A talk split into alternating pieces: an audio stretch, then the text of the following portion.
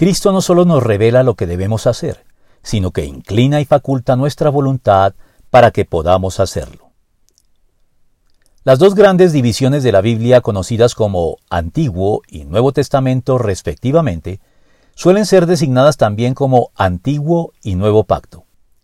Así pues, el Antiguo Pacto es aquel que Dios suscribió particularmente con el pueblo de Israel al elegirlos por encima de los demás pueblos y revelarse a ellos mediante la ley de Moisés, que nos da a conocer su voluntad y lo que Dios espera de nosotros en cuanto al cumplimiento y obediencia a ella.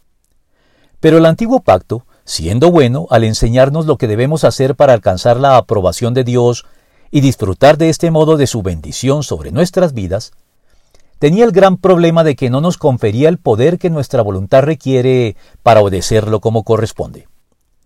Es por eso que se requería un nuevo pacto mejor que el antiguo, un pacto que ya no abarcaría únicamente al pueblo de Israel, sino a personas de toda tribu, pueblo, lengua y nación del mundo que colocaran su fe y confianza en lo hecho por Cristo a su favor con su muerte y su resurrección, y en el que Él se compromete a otorgarnos la dotación de poder necesario para obedecer con creciente y satisfactoria solvencia su voluntad, anunciado ya por los profetas con estas puntuales y esperanzadoras palabras. Este es el pacto que después de aquel tiempo haré con el pueblo de Israel, afirma el Señor.